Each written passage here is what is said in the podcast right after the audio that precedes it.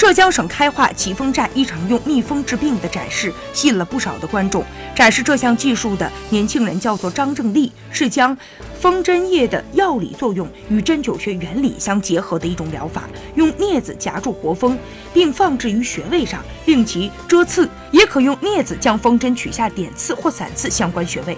二零零八年，在弟弟的影响之下，张中立接触到了蜂疗。刚开始，他以为这是一个骗人的买卖，不相信蜜蜂可以治病。后来查到这是国家中医药管理局支持的项目，便报名学习。